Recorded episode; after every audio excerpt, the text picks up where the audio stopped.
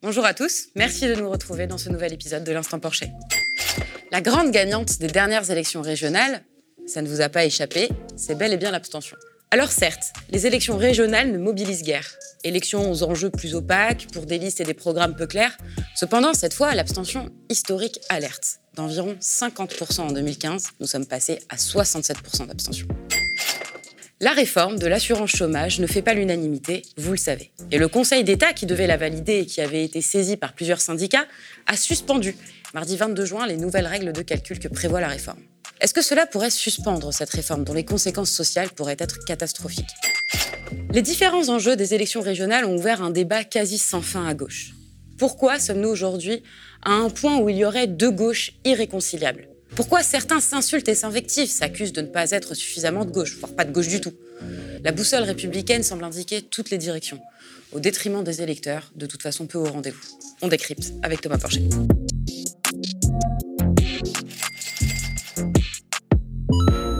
67% d'abstention.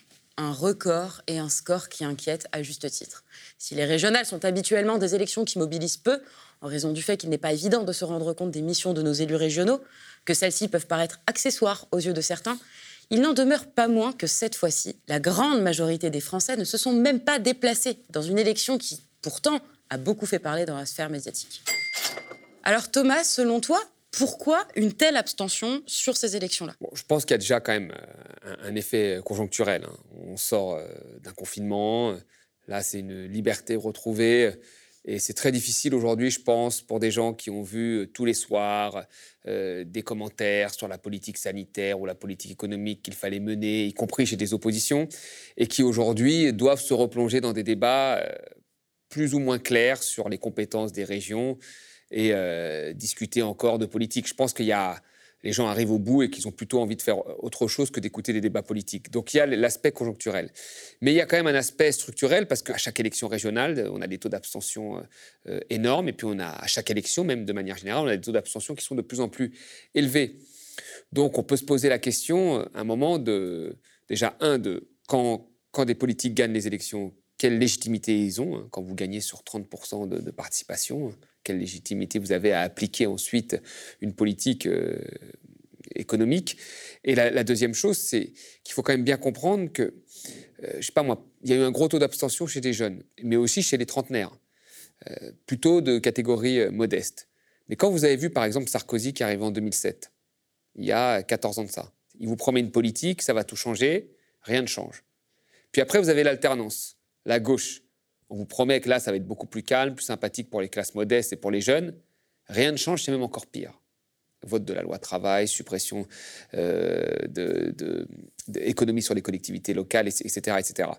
Et puis ensuite, il y a Macron, on vous dit, alors là, vous, allez voir, vous allez voir ce que vous allez voir. Hein. c'est ni de gauche ni de droite, et ça va changer la vie, et c'est encore pire. Bah, vous vous dites finalement, la politique, ça sert à quoi? Bah, Ça sert à rien, en fait. Ça sert presque à rien de voter.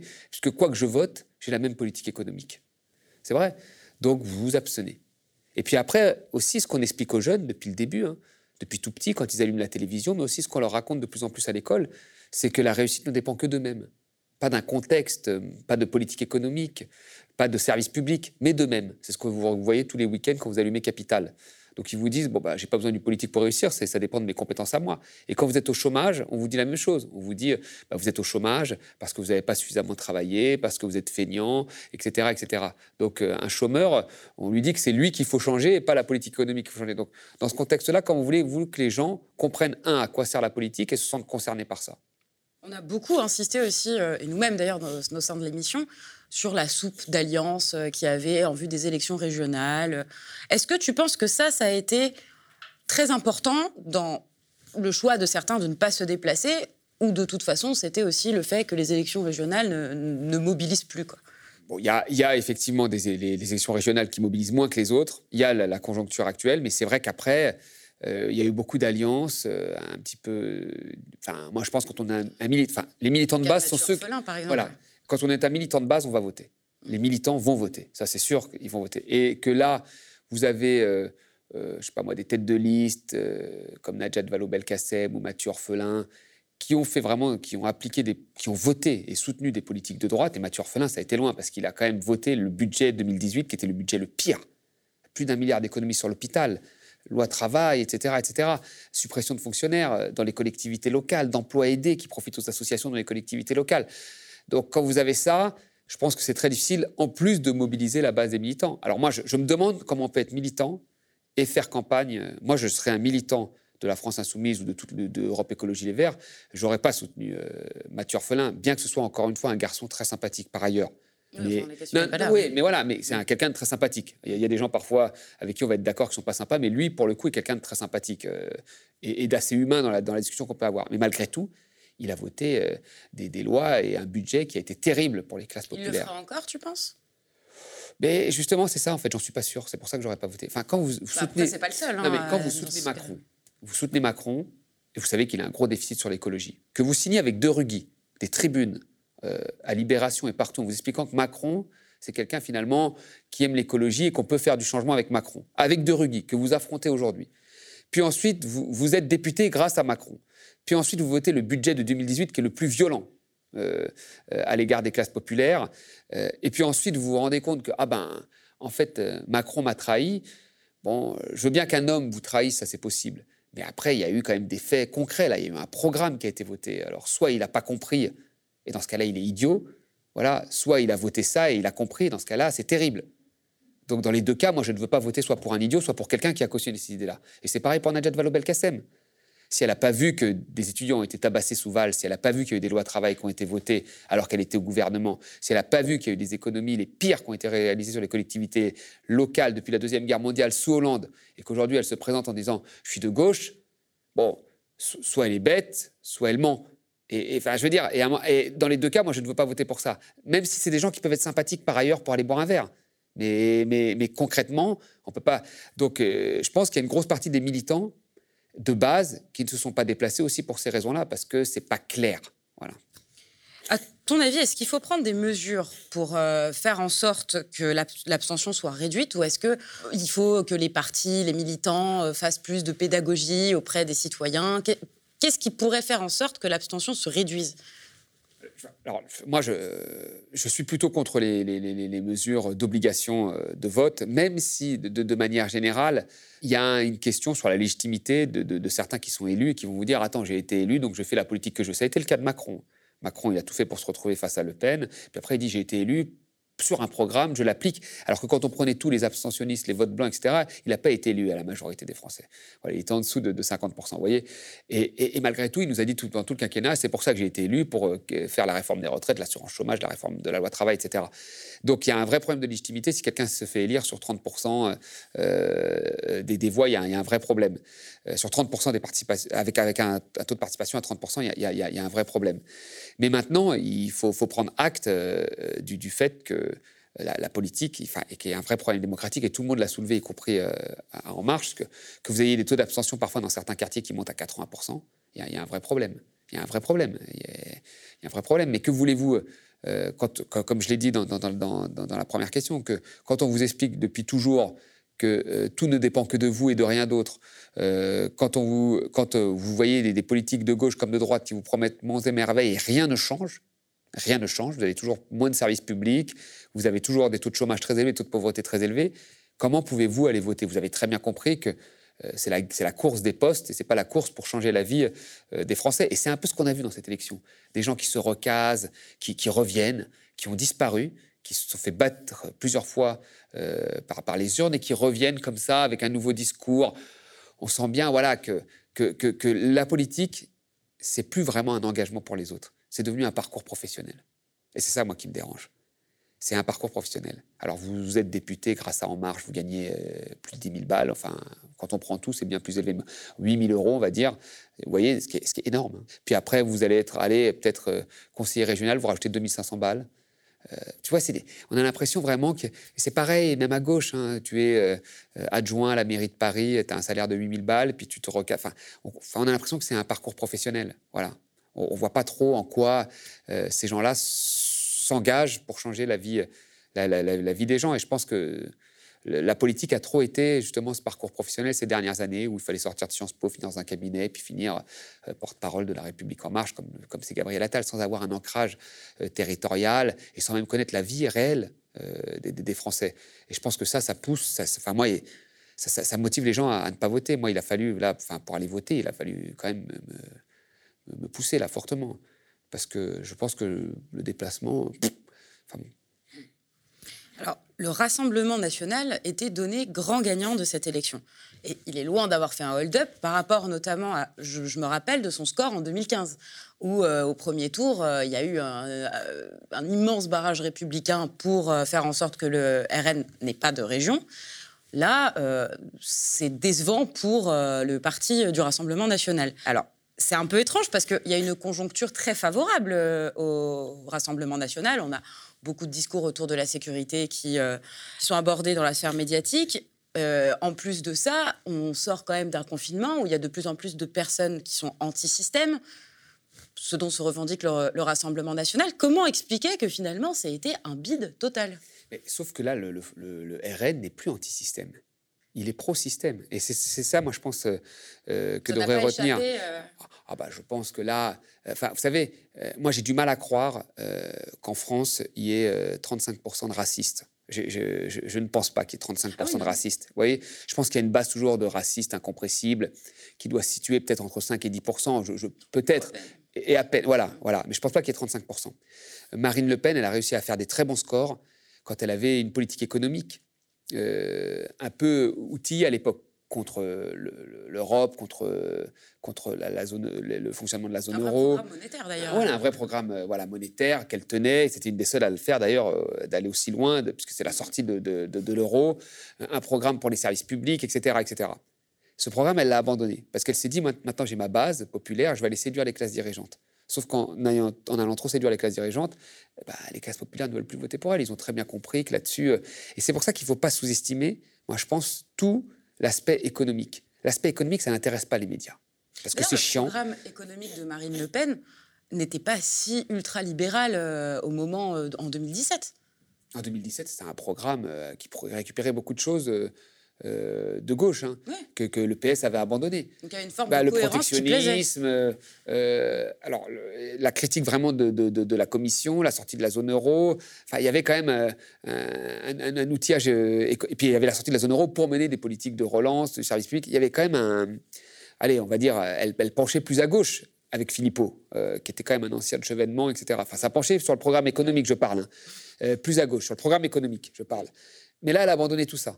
Aujourd'hui, elle te dit que l'euro, c'est super, il faut rester dans la zone euro, elle n'est pas pour l'augmentation du SMIC, etc. Il y avait une grosse partie, euh, notamment dans le Nord, hein, euh, parce que la, plupart des soutiens des maires qu'elle avait, c'était des, maires du Nord, des territoires qui ont vécu la désindustrialisation, où elle récupérait un certain nombre de voix, elle faisait des bons scores. Maintenant qu'elle a un programme complètement mainstream, on ne parle plus de salaire minimum, on ne parle plus de, de, de, la politique européenne, parce que la plupart des fonderies là, qui sont en train de fermer en ce moment, elles vont être délocalisées en Europe. Vous voyez? Donc il faut parler à un moment de, de, ce qu'est-ce qu'amène l'Europe, qui, est une mondialisation euh, à échelle réduite. Euh, mais là, elle n'en parle plus de tout ça. Donc je pense qu'elle part, elle perd euh, un petit peu de, son ancrage dans, les, dans, les, voilà, chez les classes populaires. Mais il ne faut pas confondre en fait ce qui se passe dans les médias, où là on va toujours parler de la sécurité, du moindre événement qui s'est passé, de la moindre bagarre qui a eu lieu, parce que c'est très simple d'en parler, ça fait un peu de buzz, etc. On va parler des questions d'immigration parce que ça fait du buzz. Et la question économique, en profondeur, elle est très peu traitée parce qu'il faut du temps, il faut de la compétence, c'est technique. Vous savez, quand vous faites ça sur un plateau, on va vous dire attention, tu es trop technique, tu vas perdre le téléspectateur. C'est toujours ce qu'on vous dit. Alors qu'en fait, c'est faux, moi, je pense. Je pense que c'est faux. Et Marine Le Pen, avant, elle allait sur ces questions, elle, en prenant des risques. Et je pense que ça plaisait aussi. Aujourd'hui, elle est devenue mainstream complètement, donc elle perd une partie des, classes. Mais, mais, au moins, au moins ça, c'est une. Elle parle plus du tout d'économie parce qu'elle veut euh, séduire les classes dirigeantes et, le centre comme des gens comme Antoven, etc. Ce qu'elle arrive à faire, hein, soit dit en passant, quand elle parle plus d'économie. Euh, c'est très difficile maintenant de l'attaquer son programme économique. À l'époque, Challenge, alors que c'est un parti raciste qui a une histoire horrible, on peut l'attaquer là-dessus. Challenge, je disais, euh, pourquoi le programme économique de, de, Marine Le Pen va nous mener droit dans le mur? Bah Là, c'est plus difficile de le dire, puisque maintenant, elle dit à peu près tout ce que pourrait dire euh, Macron ou d'autres en termes d'économie. C'est-à-dire, faut rester dans les traités, la zone euro, c'est super, on va rembourser la dette, on n'augmentera pas le SMIC. le patronat est très content, sauf que vous perdez les classes populaires. Mais c'est très bien parce que c'est une réalité de ce qu'est l'extrême droite, encore une fois en Europe, et de ce qu'elle a été dans d'autres pays quand elle est passée. C'est-à-dire, l'extrême droite n'a jamais changé la vie des plus pauvres. Elle s'est toujours euh, concentré sur l'immigration et la sécurité, ce qu'a fait Salvini. Et la réalité, c'est ce qu'elle fera, Marine Le Pen, si, elle gagne. Et donc là, on a une... qui a une trajectoire aussi pareille, qui s'est finalement assez... Euh, Salvini, au début, il était contre, euh, contre l'Europe.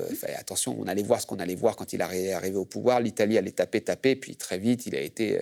Aujourd'hui, il vote sa confiance à quelqu'un qui est un centriste. Il a très vite été dans les clous au niveau européen. Il savait qu'il pouvait rien faire, il n'avait pas la compétence, il avait peur. Et donc, qu'est-ce qu'il a fait? Ben, Il a tapé, tapé sur l'immigration, euh, voilà, c'est ce qu'il a fait. Et il a, fait, euh, il a joué les gros bras sur la sécurité. Mais il n'a pas changé la vie des Italiens. Et aujourd'hui, il ne vaut plus rien dans les sondages parce qu'il n'a pas changé la vie des Italiens comme il l'avait promis euh, au départ. Il a juste montré les bras et fait du cinéma. C'est ce que fera Marine Le Pen si elle passe. Deuxième parti qui a fait un énorme bid spectaculaire au régional, La République en marche. Au niveau local, le parti du président de la République n'arrive absolument pas à décoller. Comment, pour, comment est-ce qu'on peut l'expliquer? Ça, ça, fait ça fait quatre ans qu'il a été élu. Oui, mais la République en marche n'a jamais eu d'ancrage euh, local euh, réellement. C'est un parti qui s'est fait rapidement. C'est un parti qui était quand même une bulle, qui a été porté beaucoup par les médias. C'est une bulle médiatique. Euh, ce candidat, enfin, il a fait une alliance entre, alors, il a fait une alliance entre une élite les 1%, à qui il a promis vraiment baisse de l'ISF, euh, réforme de la... Il a tout promis là, il a donné tout ce que voulait vraiment cette partie-là, c'est-à-dire le patronat et une forme d'oligarchie. Donc là, il avait ça. Donc il a eu tout ce qu'il voulait d'un point de vue médiatique, etc. Puis après, il y a eu une, une élite intellectuelle et une bourgeoisie, on va dire, euh, de, de province qui s'est ralliée à lui. Mmh. Mais bon, ça suffit pas. Hein. La majorité des Français souffrent de sa politique. Et là, ça commence à se voir dans, dans, les scores aux, élections. Et moi, je trouve ça bien parce que la politique à l'égard de la majorité des Français, eh ben, c'est une politique qui est très dure. Donc, je trouve ça bien, moi, que ça commence à se voir euh, sur, sur, sur les scores. Après, on verra pour la présidentielle parce que dans les sondages, ils semblent hauts. Mais là, les sondages sont tellement trompés qu'il y a peut-être un espoir que, euh, Marine Le Pen ou que même Macron ne soient pas au deuxième tour, même si je ne vois pas qui pourrait l'être à leur place.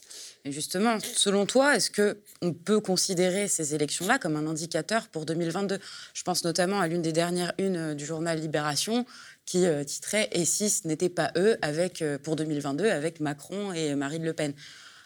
Moi, cet espoir, il me semble totalement vain. Mais euh, c'est possible selon toi? Je pense que là, compte tenu de la conjoncture, on ne peut pas tirer de conclusions aussi rapides. Mais il y a quand même des quelques conclusions à tirer de cette histoire-là. C'est que, un, les sondages ne doivent pas faire la pluie et le beau temps, parce qu'ils peuvent se tromper. Hein. On voit par exemple euh, chez Nu, il était à, plus de 10 points au-dessus. Enfin, il y a eu quand même des, erreurs euh, énormes. Deuxièmement, euh, la politique, ça ne se fait pas que sur euh, des coûts médiatiques. Et là, c'est régional. Comme personne ne s'intéresse au fond et comme personne ne sait quelles sont les compétences réelles de la région, on est parti sur des mensonges. Donc, c'est la sécurité, sur des coûts. Sur... Pas voilà, voilà, voilà. Et donc, on a fait que des coûts médiatiques. Et je suis pas sûr, moi, que les, gens, enfin, les gens sont assez conscients qu'un Odoo, là, chez nous, enfin, bon, je sais pas si ça vaut quelque chose. Enfin, les gens, ils veulent des gens un peu qui, qui connaissent un peu les dossiers, je pense, maintenant. Euh, c'est exactement ça. Et, les coûts médiatiques ne suffisent pas. Donc les conséquences qu'il faut tirer de ça, c'est moi, il faut revenir, je pense, sur euh, une politique un peu plus sérieuse. Il faut parler du fond, du fond vraiment, de, la politique économique, de ce qu'on va faire pour changer la vie des Français. Et pas être dans le coup médiatique, dans la petite phrase que l'on peut voir sur les réseaux sociaux. Et cette campagne, elle s'est fait que là-dessus. Elle s'est fait que là-dessus sur des coups médiatiques, sur des petites phrases sur les réseaux sociaux, sur des petites insultes, sur des petites phrases sorties de leur contexte qu'on balance à un journaliste, sur des déplacements, des agressions. Enfin, c'est idiot. Sur de la com. La. Il faut revenir sur le fond, là, réellement. Il faut revenir sur le fond. Et, euh, je pense que la, présidentielle, euh, elle doit se jouer là-dessus. Voilà. Elle devait entrer en vigueur dès le 1er juillet de cette année, mais la réforme de l'assurance chômage a été suspendue. La raison? Le Conseil d'État a exprimé des incertitudes concernant la situation économique et mis en valeur des calculs qui pénaliseraient les salariés. Prévu en 2019, la réforme de l'assurance chômage a été repoussée plusieurs fois, et notamment en raison de la crise sanitaire, et elle constitue l'un des engagements d'Emmanuel Macron. Y aurait-il eu une mobilisation massive contre l'assurance chômage, manifestations, pétitions, etc., sans la crise sanitaire? Sûrement. L'action du Conseil d'État pourrait permettre un sursis salutaire, en tout cas. Alors Thomas, est-ce que tu peux nous rappeler, même si on en a déjà beaucoup parlé, je trouve, qu'est-ce, qui va changer? Dans la réforme de l'assurance chômage. Alors en, fait, il euh, faut, comprendre que depuis le début, il y a une attaque, hein, une offensive très forte contre l'assurance chômage euh, en France, hein, sous Macron. Hein, il y, a ça depuis le début. La première chose, c'est qu'on a supprimé les cotisations chômage euh, sur les salaires. Alors on a dit oui, c'est pour augmenter le pouvoir d'achat des salariés, etc. Mais en fait, en faisant ça, on enlevait la légitimité des syndicats à représenter les salariés à l'UNEDIC. on n'a pas enlevé les cotisations patronales. Voyez Donc les patrons, là, ils peuvent aller à l'UNEDIC, euh, parler de l'assurance chômage. Mais par contre, les syndicats, ils sont moins légitimes puisqu'il n'y a plus de cotisation chômage chez les salariés. Donc c'était une façon d'affaiblir euh, les parties prenantes, la partie prenante qui représente les salariés à l'UNEDIC. Ça, c'est la première des choses. Donc ça, c'est le, premier coup. Le deuxième coup, c'est qu'on a fait des lettres de cadrage que, que le gouvernement fait, qu'il envoie des lettres de cadrage financier, qu'il envoie à l'UNEDIC avant des réunions. Alors là, c'est des lettres qui disent voilà, vous, l'assurance chômage doit être conditionnée à une économie d'un milliard en 2018, plus d'un milliard sur les prestations chômage. Donc, on met des contraintes budgétaires en plus. Puis après, il y a la réforme. La réforme qui consiste, grosso modo, à travailler plus longtemps pour pouvoir toucher l'assurance chômage, à avoir une dégressivité des prestations, à mettre en fait des barrières pour bénéficier de l'assurance chômage. Donc le but global, c'est quoi? Bah, C'est de faire des économies. On nous la vend en disant oui, c'est pour protéger. Non, c'est pour faire des économies. C'est tout c'est un cadrage budgétaire parce que pour Macron, l'assurance chômage coûte trop cher. Voilà. Alors que l'assurance chômage a extrêmement bien fonctionné puisqu'elle a pris en charge euh, une grosse partie du chômage partiel euh, pendant la pandémie. Donc ce qui fonctionne, finalement, ce que Macron voulait détruire, nous a sauvés pendant la pandémie. Ça, il faut le rappeler. Hein. Et ce n'est pas parce que ça nous a sauvés pendant la pandémie que Macron veut le préserver. Il veut continuer à le détruire. Tu as regardé les justifications du Conseil d'État? Est-ce qu'elles paraissent justes et légitimes? Ben, le Conseil d'État euh, ne, remet pas en cause la, réforme. Hein. Il dit seulement euh, voilà, que le contexte actuel euh, n'est pas propice à faire une réforme sur l'assurance chômage. Et il a raison, on sort d'une pandémie, on est encore en crise, on est loin de notre niveau de richesse d'avant-crise, on ne sait pas s'il va y avoir un rebond ou pas. Et là, les mecs, ils veulent supprimer l'assurance chômage, à partir enfin, réformer l'assurance chômage et, faire en sorte qu'il y ait 850 000 personnes qui aient des prestations qui diminuent à, partir de juillet. Donc le, Conseil d'État dit c'est pas le moment de faire ça. Et, il a raison, c'est pas du tout le moment de faire ça. Et moi, je pense que euh, si doit y avoir une réforme, et j'y suis opposé, elle ne peut pas se faire euh, d'ici la fin du quinquennat, parce que là, on est dans une trop grosse incertitude euh, conjoncturelle pour faire ce type de réforme. encore une fois, si vous baissez les prestations de 850 000 chômeurs, vous touchez les, plus pauvres. Ces prestations, elles finissent pas sur un compte en Suisse. Elles sont directement réinjectées dans l'économie. Elles servent à consommer dans une période où nous sommes en crise et où le premier moteur de l'économie française, ça reste la consommation. Donc euh, c'est complètement idiot de faire cette réforme euh, aujourd'hui. Alors tu as eu un débat avec la ministre euh, Elisabeth Borne. Je vous propose d'en regarder un petit extrait les allocations ne baissent pas, ne baissent pas en juillet, ne baissent pas en juillet.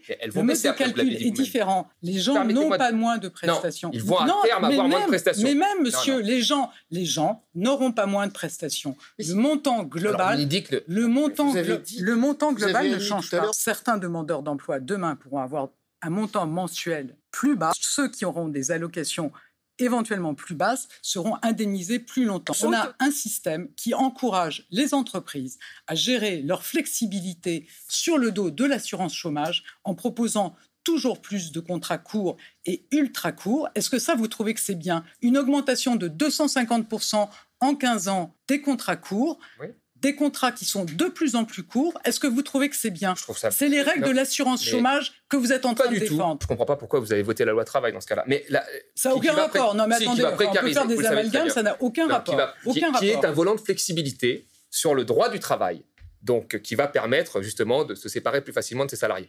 Ce sont les règles de l'assurance chômage qui ne donnent aucune incitation aux entreprises pour avoir des emplois de meilleure qualité. Donc il faut faire en sorte que les gens aient moins de prestations pour qu'il y ait moins de contrats courts. Je ne vois pas du tout la logique. Vous vous rendez compte, elle, me reproche dans ce débat. Elle me dit, vous soutenez l'assurance chômage qui permet aux entreprises d'employer des gens en contrat court. Donc pour elle, en fait, plutôt que d'imposer une contrainte à l'entreprise qui multiplierait des, des, des, des contrats courts. Hein. Et très précaire. Voilà, et très précaire. Et puis il paraît qu'il fallait être flexible. On nous a dit ça. On a voté deux lois de travail en disant qu'il fallait un volant de flexibilité. Donc euh, donner plus de flexibilité au marché du travail, c'est-à-dire avoir plus de contrats courts, hein, puisque ces contrats courts sont multipliés ces, ces 20 dernières années. Et là, elle nous explique que c'est l'assurance chômage qui fait des contrats courts. Enfin, et, elle ne fait aucune contrainte ou quasiment peu, très peu de contraintes sur les entreprises pour faire en sorte qu'ils n'utilisent plus de contrats courts. Hein. Enfin, elle leur, elle va mettre euh, une petite surtaxe de 10 euros par contrat. Alors, oulala, c'est très dissuasif, hein, par contrat de, de parcelle d'usage, où elle va mettre une variation. Oui, oui, oui. ou une variation de 1%, bonus-malus de 1% sur les cotisations sociales. vous voyez, et elle se dit, bon, ben, on va faire en sorte qu'il n'y ait plus d'assurance chômage. Comme si l'entrepreneur allait dire, ah ben les mecs vont plus toucher le chômage, donc je vais plus faire de contrat court, je vais les mettre en CDI. Mais non, ils vont encore faire plus de contrats courts, parce qu'il y aura plus d'assurance chômage. Donc les mecs, ils seront prêts à se vendre quasiment gratuitement pour l'entreprise, qui pourra utiliser plus de contrats courts. Donc je n'arrive pas à comprendre cette logique. Encore une fois, je pense que là, on est dans soit elle est bête, soit elle ment. Voilà, il faut, arrêter de, de, penser que c'est ça la logique. C'est une logique qui est parfaitement inversée. Donc elle ment, clairement. Elle sait très bien que le seul but, c'est de faire des économies. Mais ce qui est marrant, c'est qu'à l'époque, euh, vous savez, il y avait plein de grands économistes, hein, dont un qui était au Collège de France et à Harvard quand même. Le mec, il n'avait pas vu les choses venir. Euh, il nous disait tous que Macron, c'était la flexisécurité. Ah, Macron, c'était la Suède, la flexisécurité. Il y avait le volet flexibilité, avec les lois travail, ou flexibilité du marché du travail. Puis il y a le volet sécurité, avec l'assurance chômage, qui, visait à donner des, des prestations chômage aux démissionnaires tous les cinq ans et aux auto-entrepreneurs. C'était le volet sécurité. Sauf que ce volet sécurité, était conditionné à une économie de 10 milliards sur l'assurance chômage. Ça, personne ne l'avait vu. Collège de France, il n'avait pas vu. Vous voyez 10 milliards. C'était marqué dans les échos. Même la ministre, dans, mon interview, elle dit Mais c'est quoi les 10 milliards? Bah, Macron, quand il a présenté son programme, il a présenté aux échos, il a marqué Il y aura 10 milliards d'économies sur l'assurance chômage. Il a marqué noir sur blanc dans les échos. Il faut lire les programmes avant d'être ministre pour un, président. Hein. Euh, ou avant de conseiller un président, il faut lire son programme. Donc ça veut dire quoi? Ça veut dire que si c'est le volet sécurité, que vous offrez des nouvelles prestations à des démissionnaires, à des auto-entrepreneurs, mais que vous économisez 10 milliards sur l'assurance chômage, ça veut dire que les prestations chômage, elles vont diminuer, ou elles vont être moins longues, on va faire en sorte qu'elles soient moins distribuées. Donc on va mettre des barrières à l'entrée euh, pour être bénéficiaire de, l'assurance chômage. Et moi, j'avais posé cette question, j'avais marqué dans un livre. Personne ne l'a posé à Macron. Donc en fait, le volet sécurité du programme de Macron, c'est un volet austéritaire, déjà. Donc c'était la flexi-austérité, pas la flexi-sécurité. C'était ça. Et personne ne l'a vu. Personne ne lui a posé la question. Et ça, c'est un vrai problème pour moi démocratique. Quand les gens disent oui, c'est la flexicurité, et personne dit attends, voilà, il y a un vrai problème démocratique parce qu'on ment. En fait, on ment aux gens qui ne peuvent pas avoir la compétence économique de comprendre ça. Et ça, pareil, si on ment, soit on est idiot, soit on est menteur. Il y a beaucoup de gens qui ont été pour moi l'un ou l'autre. Alors sans doute, Elisabeth Borne est loin d'être la seule à défendre bec et ongle la réforme de l'assurance chômage. Et Gabriel Attal s'est également exprimé. On en regarde un petit extrait. L'assurance chômage, le Conseil d'État suspend les nouvelles règles de calcul de l'assurance chômage. Donc elle ne s'appliquera pas le 1er juillet. Pas à partir du 1er juillet, comme c'était prévu. à partir du 1er juillet. Mais quelle réponse apportez-vous ce matin au Conseil d'État? Bah, La réponse que je leur apporte, mais qu'on va leur apporter euh, très directement, c'est le témoignage euh, prouvé par des faits que la reprise économique est là et que les signaux économiques encourageants sont là. Parce que c'est ça, c'est d'ailleurs assez un peu étonnant Incertitude dans la, sur la situation économique, dit le Conseil Parce qu'en gros, le Conseil d'État, le Conseil d'État dit, il n'y a pas de sujet, on relève pas de problème de fond sur la réforme, on relève pas de difficultés de droit sur la réforme. Euh, il diffère l'entrée en application de cette réforme parce qu'il considère qu'il y a trop d'incertitudes sur la situation économique pour qu'elle puisse rentrer en vigueur aujourd'hui. Or, qu'est-ce qu'on constate depuis maintenant plusieurs semaines et au fur et à mesure qu'on lève les restrictions? C'est que l'économie repart. Elle repart bien, elle repart fort. C'est qu'il y a des opportunités d'emploi qui, chaque mois, chaque trimestre, se créent dans notre économie. Aujourd'hui, je crois qu'il y a 215 000 emplois vacants. On cherche 120 000 personnes dans l'hôtellerie, la restauration et le commerce. On cherche 70 000 personnes dans le tourisme. On cherche des dizaines de milliers de personnes dans l'agriculture, dans le bâtiment. Et donc, c'est des opportunités. Et donc, c'est cohérent avec la réforme de l'assurance chômage. Le cœur de, le cœur de la réforme de l'assurance chômage, c'est quoi? C'est de constater qu'on est en France les hmm. champions d'Europe des contrats courts. On a dix fois plus de contrats courts, de CDD parfois de quelques jours, ça a augmenté de 250% depuis 15 ans, que dans le reste de l'Europe et qu'en Allemagne notamment. Et que c'est un sujet de précarisation pour les travailleurs. Quand vous avez des travailleurs qui ont des petits contrats courts de 5 jours qui les multiplient, qu'est-ce qui se passe? On l'a vu en période de pandémie, quand il n'y a plus d'activité. Bah, ils se retrouvent dans la difficulté. On a dû mettre en place des dispositifs spécifiques pour eux. Donc il faut lutter contre ces contrats courts et faire en sorte que les salariés dans notre pays puissent avoir des contrats plus robustes, plus longs. Et donc il y a un bonus-malus pour les entreprises, pour les encourager à donner des contrats plus longs. Et effectivement, il y a une mesure qui consiste à dire que on doit toujours être mieux rémunéré quand on travaille que quand on est au chômage. Il faut que travailler soit toujours plus valorisé que ne pas travailler. C'est le cœur du projet d'Emmanuel Macron. Maintenant, ça ne veut pas dire qu'on va rogner sur les droits. On ne peut pas nous accuser de rogner sur les droits des chômeurs. Il y a 700 000 chômeurs en fin de droit qui auraient dû voir leur allocation s'arrêter depuis presque un an. On les a prolongés mois après mois et donc ils ont pu continuer pendant cette crise à recevoir leurs allocations chômage. C'est parce que précisément, on a une attention toute particulière contre la précarité. On a mis en place le chômage partiel qui a permis à des millions de Français de continuer à recevoir leur rémunération, à ne pas être licenciés. On a mis en place des des aides financières pour les personnes qui sont aux minima sociaux, des aides exceptionnelles de plusieurs centaines d'euros pour qu'elles soient accompagnées dans cette crise. Donc la priorité à la lutte contre la précarité, à l'accompagnement de ceux qui sont en difficulté, elle est là. Mais c'est aussi l'accompagnement vers l'emploi. Alors que va devenir cette réforme, Gabriel Attal? On va répondre au Conseil d'État euh, avec mhm. euh, les données dont elle on sera reprise? Bah, Évidemment, l'objectif c'est qu'elle s'applique, qu'elle s'applique, qu'elle s'applique dans les prochains mois. Voilà. Dans les prochains mois. Avant la fin du quinquennat. Avant, avant la fin de l'année même. La réforme doit s'appliquer avant la fin de l'année. Pourquoi est-ce que c'est une euh, obligation que la réforme de l'assurance chômage passe maintenant, tout de suite, le plus rapidement possible? Qu'est-ce qui se passe? Eh ben, il se passe que nous avons envoyé un programme de stabilité à la Commission européenne, euh, puisque nous, nous, sortons des clous avec nos déficits, et puis nous allons toucher une partie du plan de relance européen, mais tout est sous condition. Vous savez, le plan de relance, c'est pas pour relancer juste l'économie. Il faut des conditions derrière. Et les conditions, c'est que nous fassions des réformes. Mais comme Macron a déjà fait tellement de, bonnes réformes selon la Commission, loi travail, du nombre de fonctionnaires, privatisation et j'en passe et des meilleurs, bah, qu'est-ce qui reste? Les retraites et l'assurance chômage. Donc, dans les promesses que nous avons faites, nous avons mis l'assurance chômage. Comme les retraites, c'est très difficile, parce qu'il, oui, parce qu'il y a plus de retraités quand même euh, voilà, que, que, que, que, de chômeurs. Donc, on s'engage à baisser les prestations euh, euh, chômage euh, dans, ce, plan de stabilité.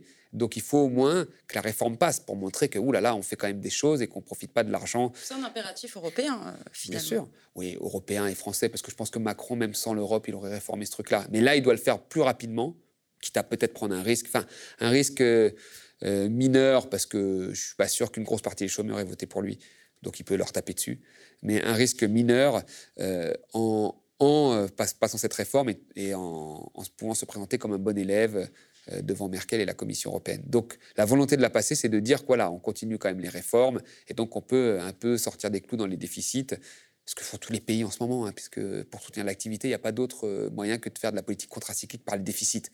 Mais chez nous, on doit justifier des consorts des déficits, même en période de crise. C'est ça les bienfaits de la zone euro. Si quelque chose est sorti des élections régionales, en plus d'une abstention record, c'est bien la question de l'état de la gauche. Et ce n'est pas beau à voir. Tandis que placés historiquement à gauche, certains appellent à faire barrage à Jean-Luc Mélenchon, d'autres expliquent que quand même, Jean-Luc Mélenchon, ce n'est pas Clémentine Autain. Bref, la France insoumise, qui n'a pourtant pas réalisé un très bon score aux élections régionales, est au cœur de beaucoup de débats houleux. Alors, le leader de ce mouvement n'a jamais réellement fait consensus. Mais alors qu'on lui reprochait en 2017 d'être un parangon du Venezuela, désormais le reproche principal qui lui est fait par les observateurs et ses rivaux, c'est celui d'être bien trop laxiste sur la question de la laïcité et du risque de l'islamisme en France. Alors, historiquement, ces gauches irréconciliables, avant, c'était plutôt euh, l'extrême gauche, NPA, lutte ouvrière, etc., avec euh, la gauche de gouvernement, euh, etc. Aujourd'hui, la France insoumise a quand même transformé le paysage de la gauche, mais pas depuis, qu'il pas depuis la création de ce mouvement, bien plus tard, depuis à peu près 2018. Pourquoi autant de critiques? Est-ce qu'elles te paraissent justifiées? Non, elles ne me paraissent pas justifiées. Alors moi, ce qui est assez marrant, c'est que euh, les critiques, elles viennent principalement d'un parti, hein, il faut le dire, euh, le, Parti socialiste. Hein. Euh, à gauche oui. à gauche. Ah oui, à gauche, ça vient principalement de ce parti, le Parti socialiste. Alors, ce qui est assez marrant, c'est que la ligne du Parti socialiste, si on écoute son, premier secrétaire, qui est Olivier Faure, c'est un seul candidat, l'union des gauches. Il n'arrête pas de nous le rabâcher. Hein. Euh, c'est toujours ça, c'est l'union des gauches. Et dès qu'il y a une union, lui, il a soutenu. Hein.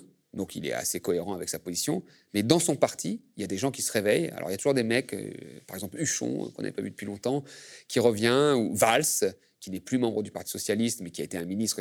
Des gens comme ça, des, anciens ténors du Parti socialiste qui se réveillent et qui sont contre les unions.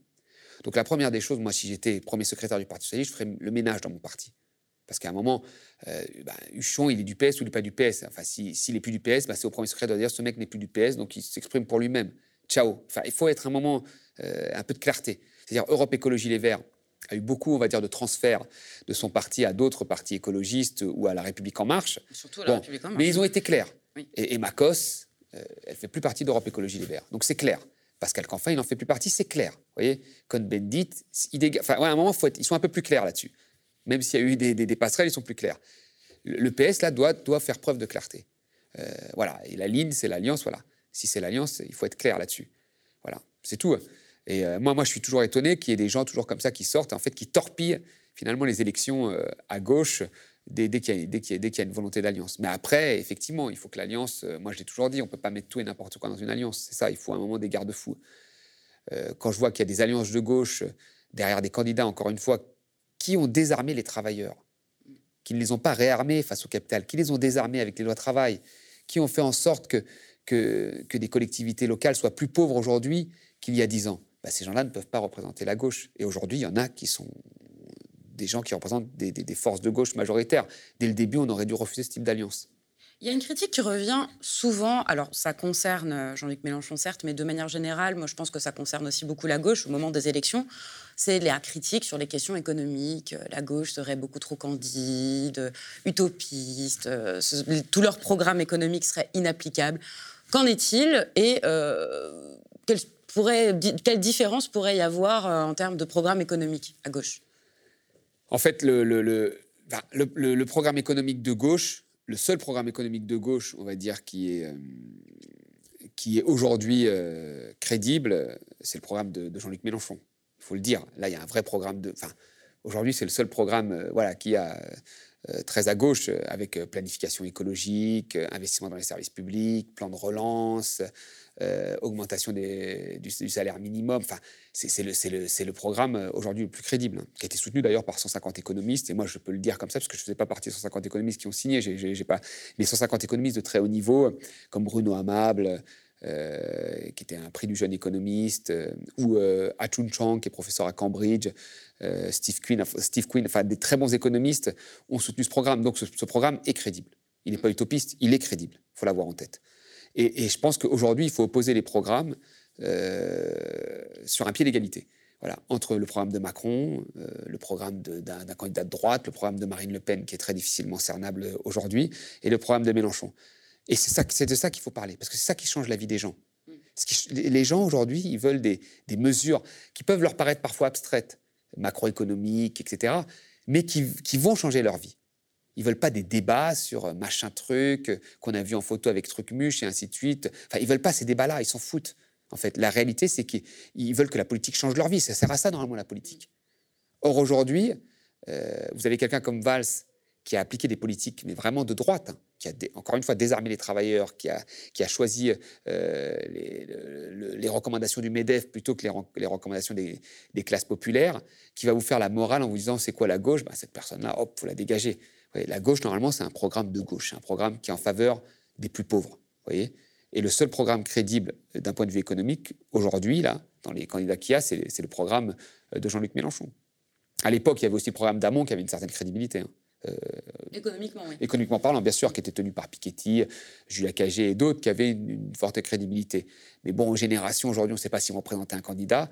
Donc là, euh, dans les forces qu'il y a. Il ne parviendrait pas à se hisser un score raisonnable pour les présidentielles. Donc... Euh. À l'heure actuelle, on va dire non, mais on ne sait, on ne sait pas. Mais, euh, mais c'est aussi un programme qui, avait une crédibilité et qu'on aurait pu confronter au programme de Jean-Luc Mélenchon et à d'autres sur un pied d'égalité, ce qui n'a pas été fait à la dernière présidentielle. À la dernière présidentielle, il y avait le programme juste Macron, le programme utopiste, les, les, les programmes de gauche. Et aujourd'hui, moi, je trouve qu'on parle trop des questions sociétales, qui sont importantes, encore une fois, qui sont très importantes pour les gens mais pas assez de l'économique. Or là, on est dans une crise économique, on n'en parle plus du tout. Voilà. Et c'est l'économie qui va changer la vie aujourd'hui euh, des, gens les plus pauvres. Mmh. Et on n'en parle plus du tout alors que nous sommes dans une crise économique. Que ce soit euh, les représentants de, La République En Marche comme de, euh, du RN ou même LFI, on ne parle plus du tout d'économie. Selon toi, est-ce que la gauche devrait adopter une stratégie commune? Ça, ça, me semble être une recette très perdante, mais qu'est-ce qu'il faut faire enfin pour se débarrasser de représentants néolibéraux euh, oui, mais alors, je pense que plus. Les, gens s'envoient tellement pics, là, en fait. Euh, Jadot euh, à Mélenchon, Mélenchon à Fort, Fort. Enfin, ils s'envoient tellement pics que c'est très difficile quand même d'avoir une stratégie commune. Et puis tout le monde veut tirer un petit peu la couverture vers lui. Moi, moi, je pense que le mieux est que chacun parte en campagne, chacun présente son programme. Et puis à un moment, effectivement, il va falloir que certains s'effacent s'il y a des dynamiques qui sont, qui sont fortes. Mais je pense que là, il faut vraiment parler du fond. Il faut éliminer une grosse partie. Il faut vraiment éliminer euh, une grosse partie de gens qui ne sont pas de gauche. Et comme je l'ai dit, on ne peut pas se présenter, on peut pas parler de solidarité sociale quand on a défendu le travail. C'est très important. Quand on a euh, euh, voté pour un budget, pour, une, pour des économies à l'hôpital ou sur les collectivités, on ne peut pas. On ne peut pas. Donc ces gens-là, il faut les éjecter. Déjà, ce sera beaucoup plus clair pour les lecteurs de gauche. On ne peut pas faire ça. Même si on a changé d'avis, on ne peut pas changer d'avis les, tous les ans si tu as changé d'avis, attends, je sais pas, il faut 10 ans, 5 ans, là, puis tu reviendras, là, on comprendra pourquoi. Mais on ne peut pas changer d'avis tous les ans. Parce que là, on a bien compris que quand on change d'avis tous les ans, c'est pour des postes. C'est tout. Voilà. Ou c'est qu'on n'a pas d'avis, et si on n'a pas d'avis, on ne peut pas diriger un pays. C'est tout. Donc il faut trouver, voilà, il faut trouver, faut, faut déjà une certaine clarté sur les gens que l'on appelle de gauche. Une fois qu'on a cette clarté, là, on pourra peut-être plus discuter d'une alliance potentielle en parlant du fond. Et le fond, c'est l'économique pour moi. C'est pas les questions annexes portées par les médias pour avoir un peu de lumière. Euh, comme l'a trop été porté, la sécurité qui est quelque chose de très important, mais l'a trop été porté sur cette élection-là, euh, ou les questions euh, sociétales qui sont importantes, mais qui doivent être dans une dynamique globale à ajouter à celle économique et pas écraser les questions économiques alors que nous vivons une période de crise et que ça risque d'être très très dur dans les mois à venir si la politique économique est mauvaise. C'est la fin de l'instant Porcher. Merci d'avoir suivi l'émission. Nous ne vivons que de vos dons et nous n'appartenons à aucun milliardaire, c'est ce qui garantit notre indépendance. Pour soutenir le média et l'émission, n'hésitez pas à devenir sociétaire ou à nous faire un don. Nous, on vous retrouve la semaine prochaine. Le média devient une coopérative, alors pour garantir son indépendance, n'hésitez pas à devenir sociaux et à nous soutenir sur le mediatv.fr. Et pour ne rien rater de nos contenus, abonnez-vous au podcast.